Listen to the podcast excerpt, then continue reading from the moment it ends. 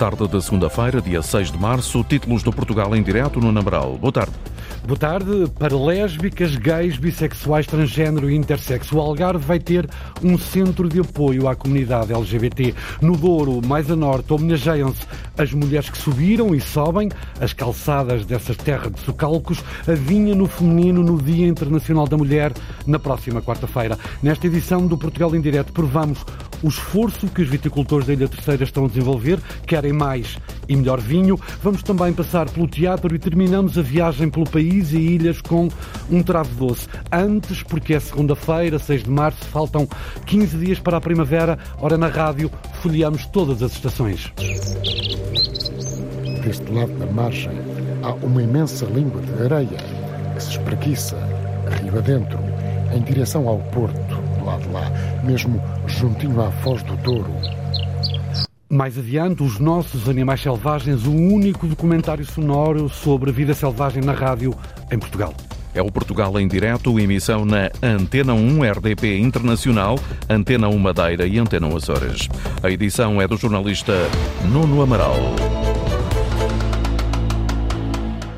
Já vamos perceber de que forma a renovada sala do bloco operatório do Hospital Nélio Mendonça, no Funchal, vai reduzir as gordas listas de espera. Para já, essa inspeção, a Ministra do Trabalho e Segurança Social pediu uma inspeção urgente ao lar de idosos Delicado Raminho, na Lourinhã, depois de terem sido noticiadas, eh, noticiados no domingo, ontem, relatos de maus tratos. A governante falava no Politécnico de Setúbal e disse que nesta área tem sido feito um trabalho a dois níveis, fiscalizar e verificar as situações que são sinalizadas ou em que haja problemas e também realizar investimentos como os que estão a ser feitos com o Plano de Recuperação e Resiliência, o PRR. A ministra Ana Mendes Godinho a dar conta da inspeção eh, que foi instaurada ao lar de idosos na Lourinhã.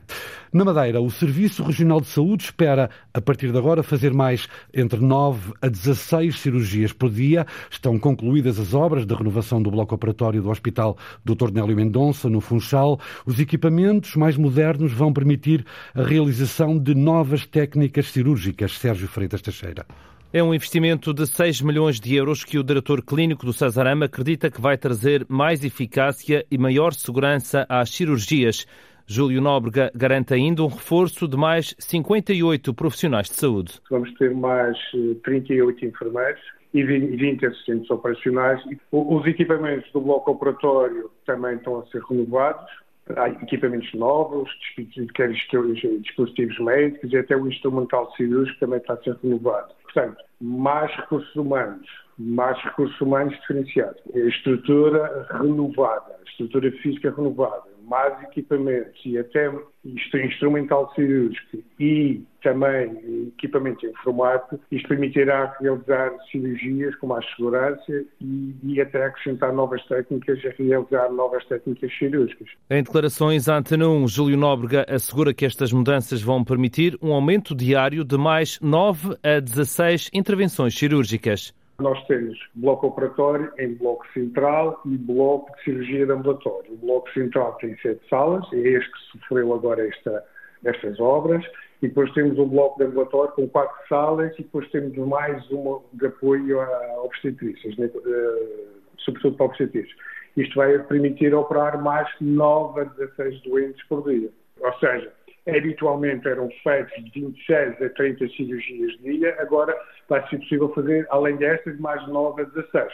O diretor clínico do Sazarame recorda os problemas que aconteciam no bloco operatório antes da intervenção. De vez em quando havia uma sala que avariava, ou invariava o equipamento, ou até a própria estrutura. Chegamos a uma altura que, que até houve infiltrações de água e isso implicava encerrar salas periodicamente para serem recuperadas.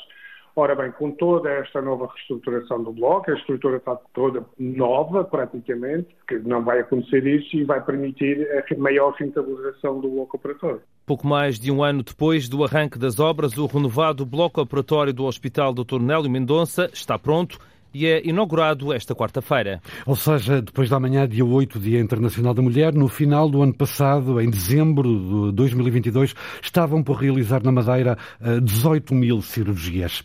Para ajudar nas Jornadas Mundiais da Juventude, que vão uh, centenas de jovens já puseram mãos à obra para os preparativos, são 10 mil até agora inscritos, um terço daqueles que são necessários para o evento. Margarida Manaia, a coordenadora dos voluntários, diz que são necessários pelo menos 30 mil para apoiar a realização da Jornada Mundial da Juventude. Cerca de metade vai ficar a ajudar os peregrinos em várias dioceses. Dos 30 mil, 15 mil vão ficar a trabalhar nas paróquias das dioceses de Lisboa, Santarém e Setúbal, porque é aí que os peregrinos, portanto as pessoas que vêm para, para participar da, da, jornada e que precisam de alojamento vão ficar alojados em Lisboa, Santarém e Setúbal. Então aí precisamos de voluntários, cerca de 15 mil, que os acolham, que, que os recebam em cada uma das paróquias. Das paróquias, quando eu falo de paróquias, digo o perímetro da paróquia, não, não estou para falar propriamente das instalações da igreja.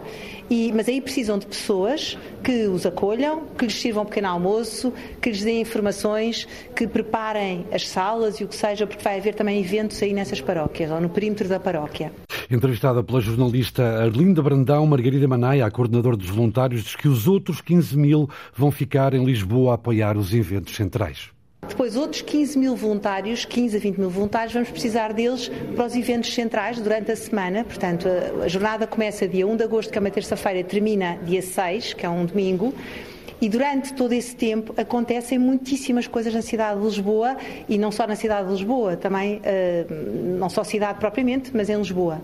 Acontece o quê? Acontecem festivais da juventude, que são eventos culturais, músicas, exposições, uh, acontecem também uh, cerimónias litúrgicas, também há missas, há via sacra, e para tudo isso nós precisamos de pessoas, que são estes voluntários, que ajudam a montar, a desmontar, que encaminham os peregrinos e lhes dizem para onde é que entram, para onde é que saem, onde é que são os pontos onde devem procurar comida. Ora, estamos a falar de recebermos centenas de milhares de pessoas em Lisboa que não conhecem Lisboa, muitos não conhecem, não, não falam português.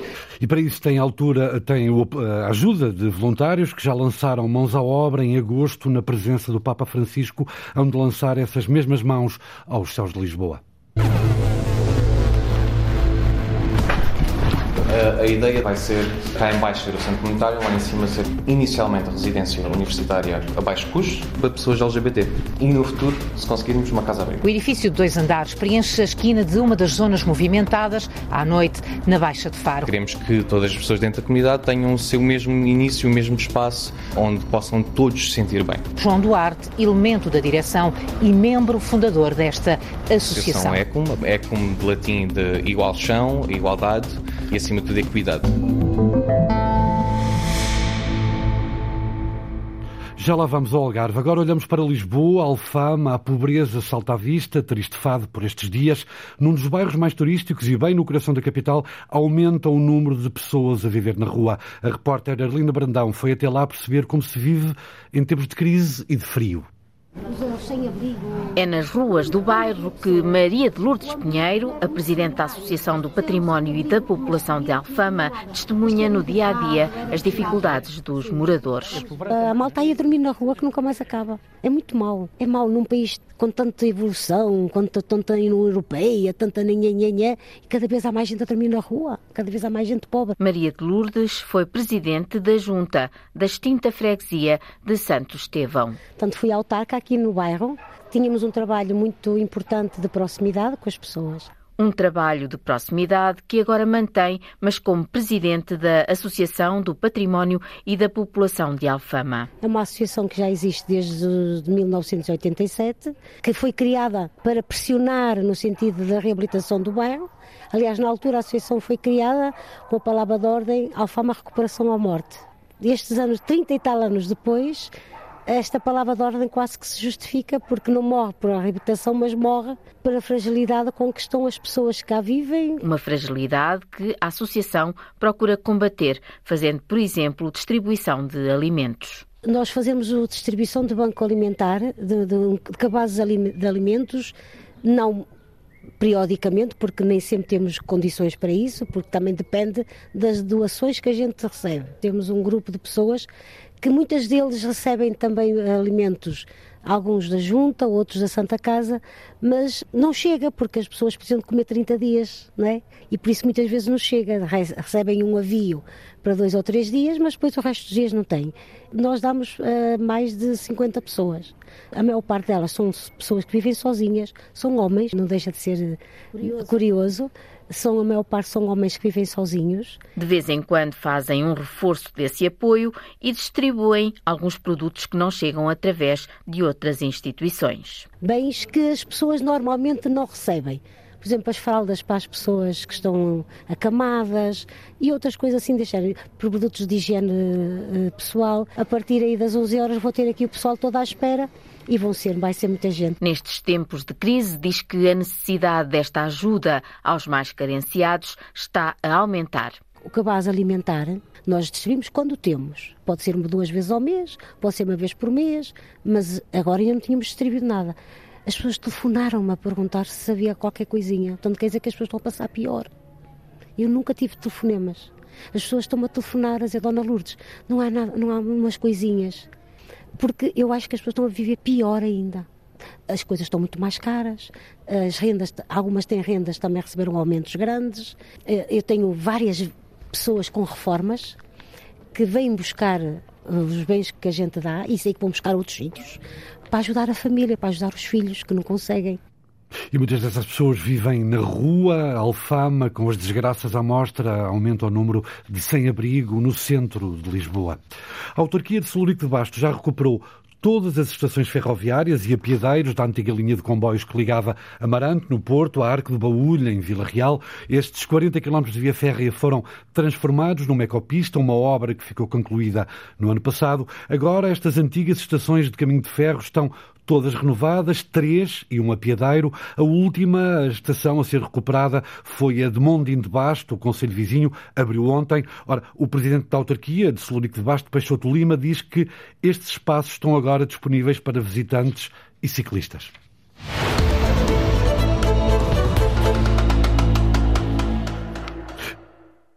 Retomamos, obviamente, eh, esta notícia de Celurico de Basto. O presidente da autarquia, Peixoto Lima, diz que depois de renovada, eh, de renovados os 40 km de linha férrea, as eh, antigas estações, eram três e um apiadeiro, servem agora para apoiar eh, visitantes e ciclistas. Eh, é este autarca, Peixoto Lima, eh, dá conta de que estão a ser criadas condições para levar mais turistas a esta região desta forma. Ora, no Algarve vai ser criado um espaço físico de apoio à comunidade LGBTI, lésbicas, gays, bissexuais, transgênero e intersexo. O edifício vai abrir portas em Faro até maio, vai ter um gabinete médico, uma residência universitária. A jornalista Cristina Santos foi mergulhar neste projeto. O edifício de dois andares preenche a esquina de uma das zonas movimentadas à noite na Baixa de Faro. É aqui que, até maio, a Associação Apoio à Inclusão LGBTI prevê abrir portas. Somos recebidos por João Duarte, elemento da direção e membro fundador desta associação. Olá, bom dia. Prazer, João.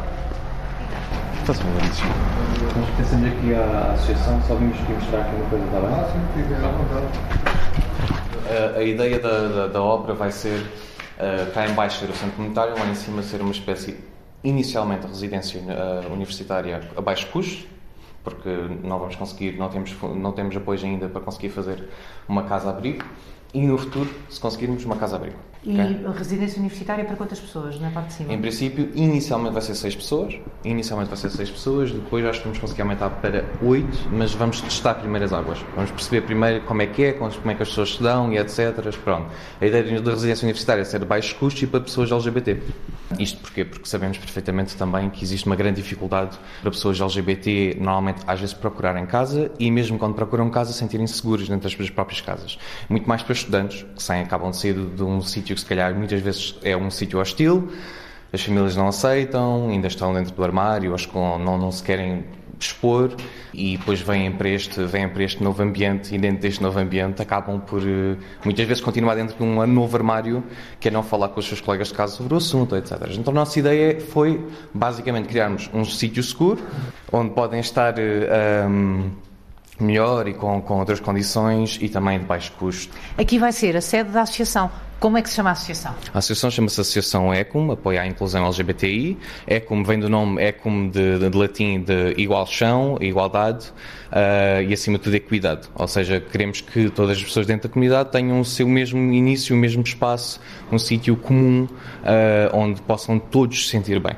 Quando vocês uh, construíram, ergueram esta associação, há uhum. sensivelmente dois anos, já tinham como objetivo arranjar um edifício aqui no centro de Faro ou a coisa foi acontecendo? Já, já, já, já. já. Uh, uh, tudo começou com uma conversa entre bons amigos, portanto, eu, o meu marido e um dos nossos membros fundadores, que é o Christoph, uh, Christoph Seibel, e basicamente nós já falarmos sobre o assunto. Christoph era uma pessoa que já há muito tempo queria investir e criar e ajudar em um espaço para, para a comunidade LGBTI, e entretanto nós fomos procurando espaços, fomos vendo coisas, entretanto aconteceu encontrarmos esta casa e, e a partir daí foi a história. Começámos a construir e avançar e tentar o máximo possível termos um espaço em Faro e Algarve que seja puramente para as pessoas LGBT e que elas consigam ter um sítio seguro.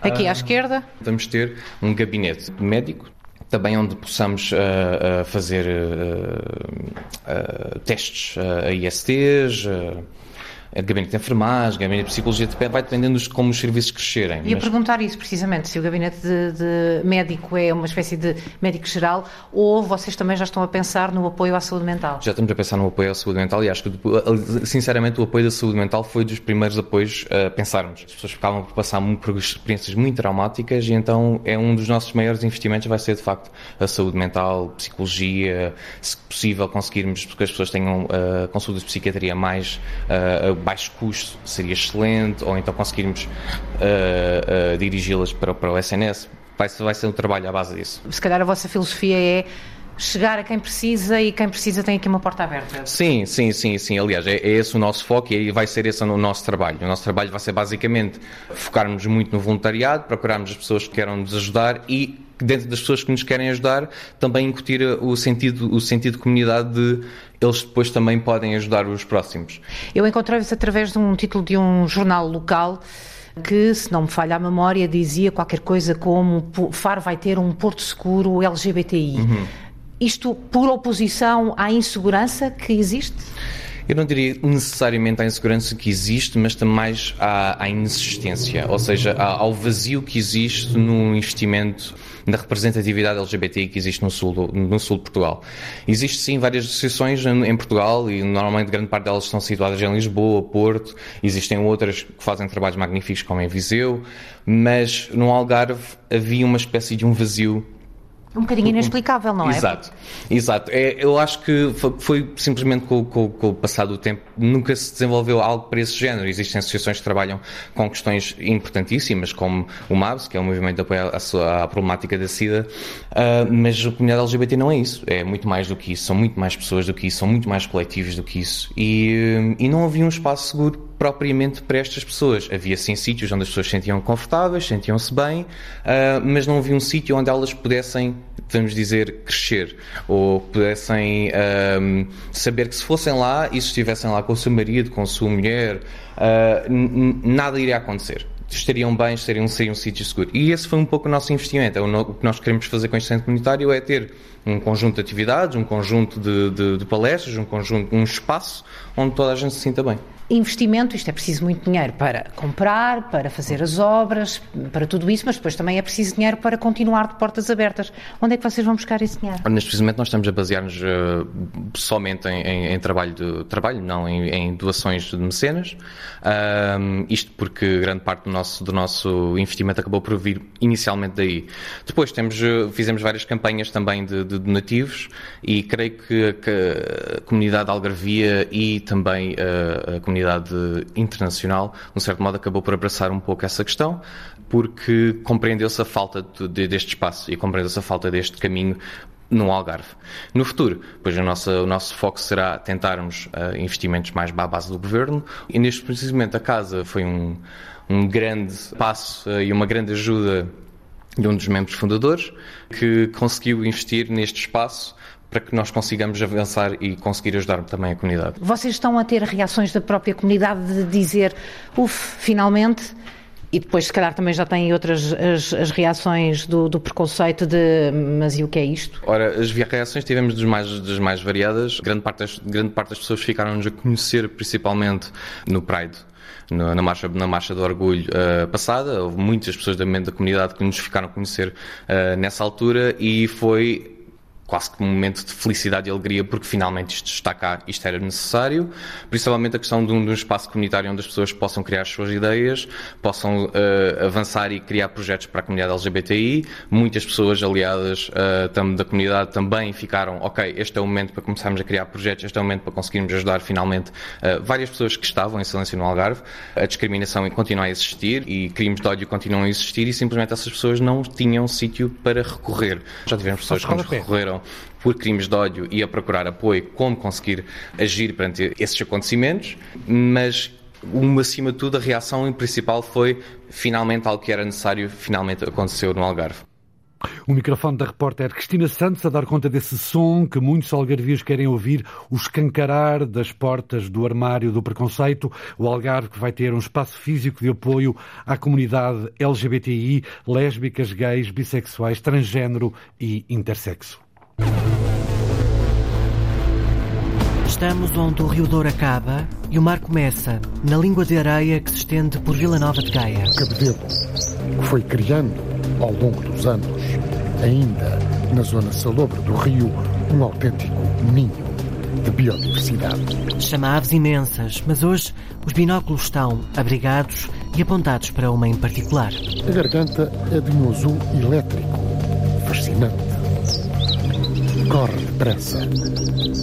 Pisco de peito azul. 80 mulheres durienses, 80, vão ser homenageadas na próxima quarta-feira na Régua, na cidade do Peso de Régua. No Dia Internacional da Mulher, o município vai reconhecer o papel do feminino na vinha, uma distinção inspirada na Cidade Europeia do Vinho, que se comemora durante o ano nesta região vinheteira, a primeira do mundo, vale a pena referir. Cada uma das oito freguesias do Conselho da Régua indicou 10 mulheres, são o exemplo do trabalho que se faz no campo, do labor, diz o autarca José Manuel Fernandes relembrar o, o papel que a mulher também tem tido na criação e na manutenção deste louro património da humanidade, mas de facto o papel da mulher também na manutenção deste património tem sido fundamental ao longo dos anos. Esta iniciativa também está inserida e é motivada, eh, no fundo, acabou por ser inspirada também na cidade do vinho e naturalmente também estará inserida na cidade do vinho.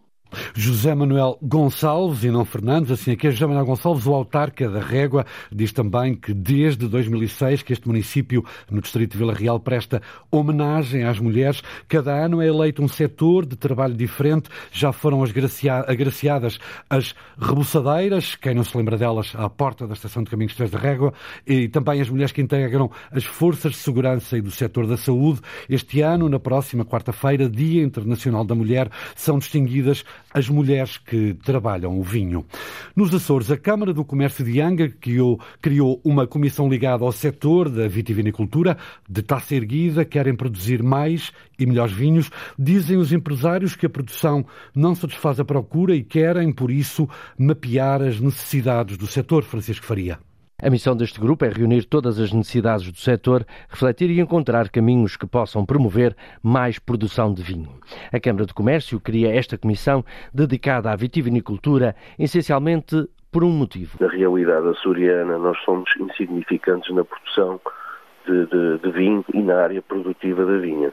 Rui Martins, presidente da Comissão de Vitivinicultura da Câmara do Comércio de Angra, que reúne produtores, empresários, câmaras municipais, governo e associações. Conhecido o problema, é preciso definir metas. Pretendemos que hajam medidas, pretendemos que hajam uh, um conjunto de esforços por todas as entidades para aumentar essa área produtiva, aumentar um, eh, a produção de vinhos aqui da Ilha Terceira para também fazer face às necessidades que os mercados uh, têm de vinhos eh, aqui da, da, da, nossa ilha. Transformação da uva, mão de obra, castas, formação e mercados são áreas a estudar, mas existem outras que dependem de terceiros. Nós aqui na Ilha Terceira, as áreas que estavam uh, antigamente adjudicadas, digamos assim, à produção da vinha, neste momento estão, estão a competir com a construção casas.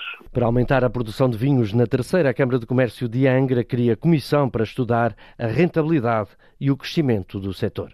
Para que seja muito e de muita qualidade esse vinho da Ilha Terceira, nos Açores.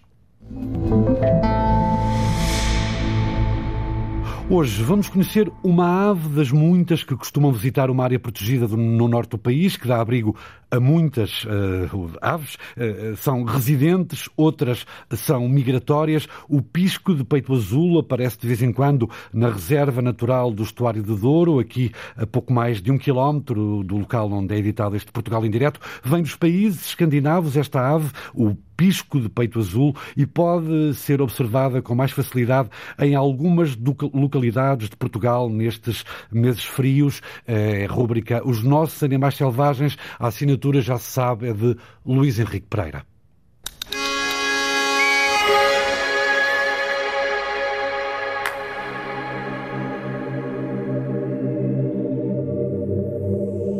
A paisagem é magnífica temos vindo a caminhar pela margem ribeirinha da cidade de Vila Nova de Gaia. Aos poucos fomos deixando as vistas do velho casario do Porto Antigo, do lado de lá da margem do Rio Douro. Cada vez mais turistas, alguns pescadores de ocasião, outros quase pescadores residentes que vão abancando pelo trajeto ribeirinho, cana de pesca em riste e com a tradicional cestinha de apoio ao lado. Há gente que vem, gente que vai, gente que passa a pé ou em passo ligeiro ou de bicicleta. De resto, esta marginal tem estado a ser requalificada e permite ao caminhante bons momentos de lazer desde a ponte Luís I até à Furada e depois, se ainda houver forças, avançar para os 15 quilómetros de praias com águas limpas e por isso quase sempre com bandeira azul. Desta vez, o nosso percurso vai ficar a meio deste caminho. Estacionamos num dos postos de observação de aves, daquela que foi a primeira área protegida do país, de caráter local. Precisamente a Reserva Natural Local do Estuário do Douro, onde o rio acaba e o mar começa. Está situada na margem sul do Douro, precisamente no Conselho de Vila Nova de Gaia. Tem 62 hectares é um importante local de descanso, alimentação e abrigo de muitas espécies de aves migradoras, principalmente as limícolas. Limícolas é um grupo de aves que vivem nos estuários, praias, rios e lagoas e que se deslocam ao longo da costa atlântica. Mas aqui há outras aves, aves com características diferentes. Deste lado da margem há uma imensa língua de areia que se espreguiça rio adentro, em direção ao porto, do lado de lá, mesmo juntinho à foz do Douro. É o cabedelo. É um braço arenoso de dimensão considerável que foi criando ao longo dos anos, ainda na zona salobre do rio, um autêntico ninho de biodiversidade. É uma zona estuarina de sapal que chama aves imensas, anfíbios, répteis e mamíferos, como a lontra, que já foi por aqui avistada várias vezes.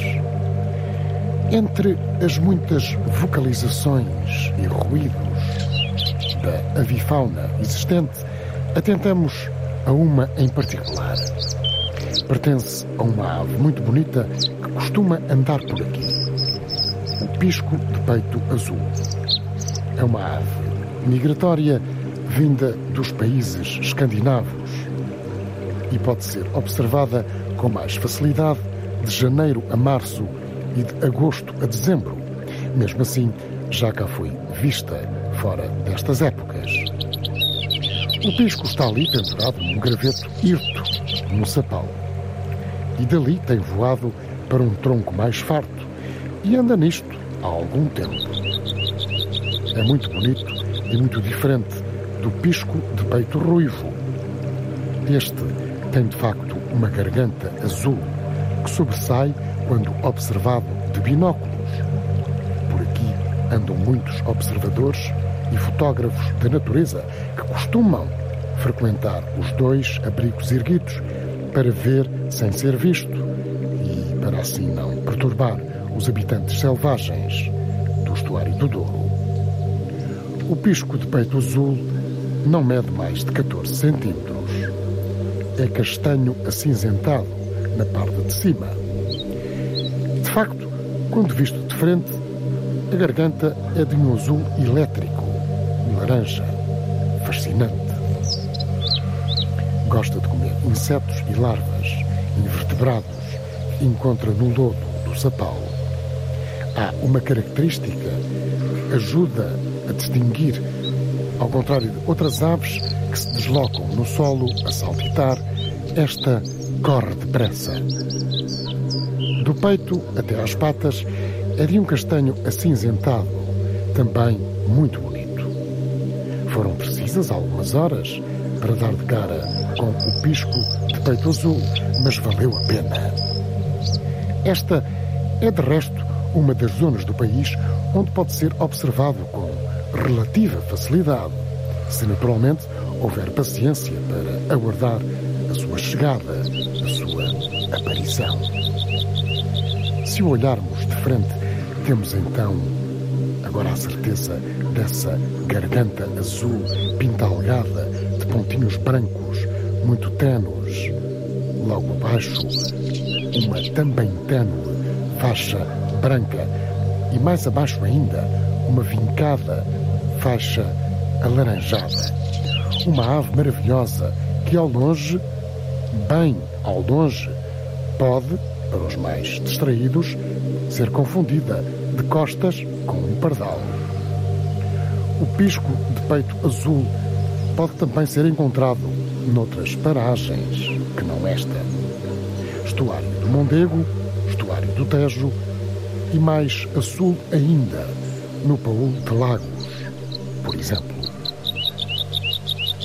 Os Nossos Animais Selvagens é uma rubrica de Luís Henrique Pereira com sonoplastia e pós-produção áudio de Edgar Barbosa, Rui Fonseca, Rui Coelho e Cláudio Calado. É uma rubrica que pode ouvir a qualquer hora, em qualquer estação, em RTP Play.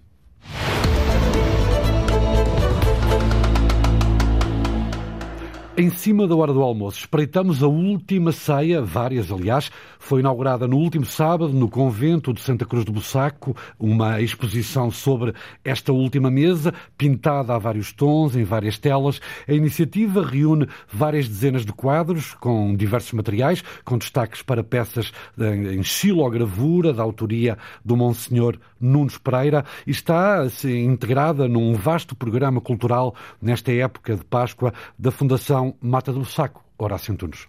São perto de uma centena de quadros distribuídos por quatro espaços do convento de Santa Cruz do Bussaco, grande parte na capela e sacristia, uma exposição que se enquadra nas atividades desta quadra pascal. É uma exposição temporária, como tivemos uma na altura do Natal, em que tivemos os presépios, em que foi um sucesso pelos muitos milhares de visitantes que vieram até nós. Esperamos que com esta venha a acontecer o mesmo. Sendo a Páscoa uma época marcante e importante para o Bussaco, fizemos um apelo à comunidade, de uma forma geral, foram extremamente solidários, peças lindíssimas, de um valor incalculável, que nós vamos ter o privilégio de ter aqui expostas. Guilherme Duarte, presidente da Fundação Mata do Bussaco, refere que esta exposição só foi possível com a colaboração de colecionadores particulares e do Seminário Maior de Coimbra, de onde se destacam os quadros em xilogravura de Monsenhor Nunes Pereira. Peças em tapeçaria, peças com pequenas pedrinhas embrechados. Temos desde a xilogravura do Monsenhor Nunes Pereira, que estão em Coimbra, no Seminário Maior, a quem nós agradecemos muito a generosidade, que nos dá um simbolismo tremendo nesta parte da xilogravura. E depois temos o tradicional quadro pintado por Leonardo da Vinci agradecemos muito a toda a gente que colaborou connosco. A Fundação Mata do Bussaco está a realizar uma série de iniciativas no ex-libris do Conselho da Mialhada, onde existe um património religioso único, como a Via Sacra, réplica de Jerusalém. Um espaço extraordinário, a Via Sacra, um espaço único à escala de Jerusalém e para tudo isso a sua representatividade dos diferentes espaços vai estar em exposição durante os próximos tempos, porque nós estamos num período de quaresma, não é? Onde vamos no dia 26 de março fazer uma, uma missa seguida de uma procissão de caráter religioso e depois no dia 1 de abril vamos ter a Via Sacra propriamente dita encenada, em parceria com companhias de teatro locais, onde vamos fazer, portanto, o cenário como aconteceu a Via Sacra nas épocas longínquas. Várias iniciativas para celebrar a Quaresma e a Semana Santa. A exposição Últimas Ceias está patente no convento de Santa Cruz de Bussaco até 16 de abril. E reúne várias obras sobre essa última refeição uh, de Cristo. Uh, esta exposição uh, vai estar patente até depois da Páscoa. E se fecharmos com um travo doce? Regressou a Coimbra a mostra de doçaria conventual, eh, no convento de São Francisco, um fim de semana cheio e rico em paladares. Vamos à emenda e com ritmo, Joaquim Reis. Após o amargo da pandemia, a doçura está de volta. Interrompida durante três anos pela Covid, a mostra da doçaria conventual voltou este último fim de semana a Coimbra.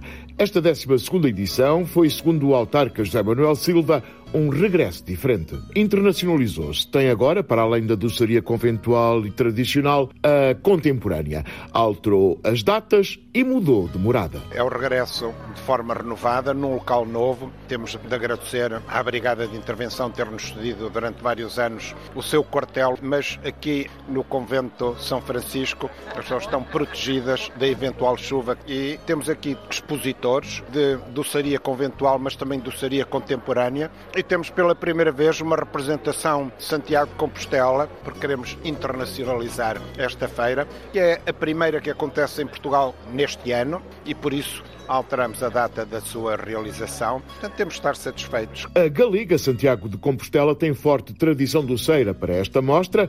Segundo o vice-alcaide Gomercindo Guinarte, apresenta-se com o mais tradicional e verdadeiro. Temos vários conventos que fazem doces habitualmente, sobretudo o mais conhecido que é a tarta de Santiago, mas também outros doces que fazem eh, as monjas de São Pelaio, as dominicas, as monjas de Belvis, que são as mostras tradicionais da nossa doceria. Para Gabriel Faneca, presidente da Associação dos Doceiros de Coimbra, a mostra junta agora a contemporaneidade à tradição conventual. Foi um desafio que foi feito ad hoc para as Sete Maravilhas e ad hoc inventou um doce que é a Rosa da Rainha.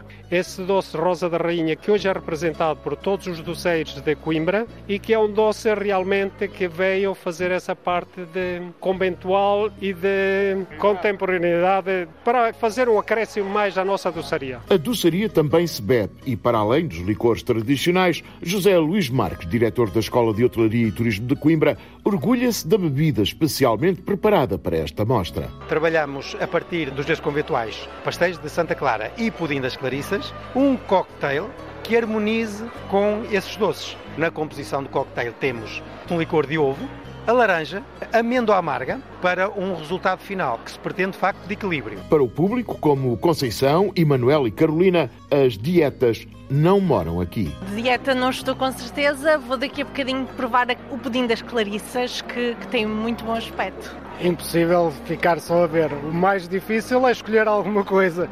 Comer um docinho, uma rosa da rainha, as castanhas de ovo, também adoro. A mostra de doçaria conventual, tradicional e contemporânea voltará a marcar encontro com o pecado para o ano na Luz Atenas. E este fim de semana, esse pecado esteve na segunda, na décima segunda, aliás, edição do, de, de, no convento de São Francisco, a décima segunda edição da Mostra do Seria Conventual de Coimbra, eh, foi também na Capela da Ordem Terceira, promoveu dinâmicas entre património imaterial e material, estimulou o diálogo, claro, à mesa, diálogo com diversas formas de arte, conhecimento e entretenimento. São os doces conventuais em Coimbra a fechar o Portugal em direto. Amanhã voltamos a ligar Portugal, o continente e as ilhas, litoral e interior. Até lá. Então, muito boa tarde. Termina aqui o Portugal em direto. A edição foi do jornalista Nuno Amaral. Liga à informação. Ligue à Antena 1.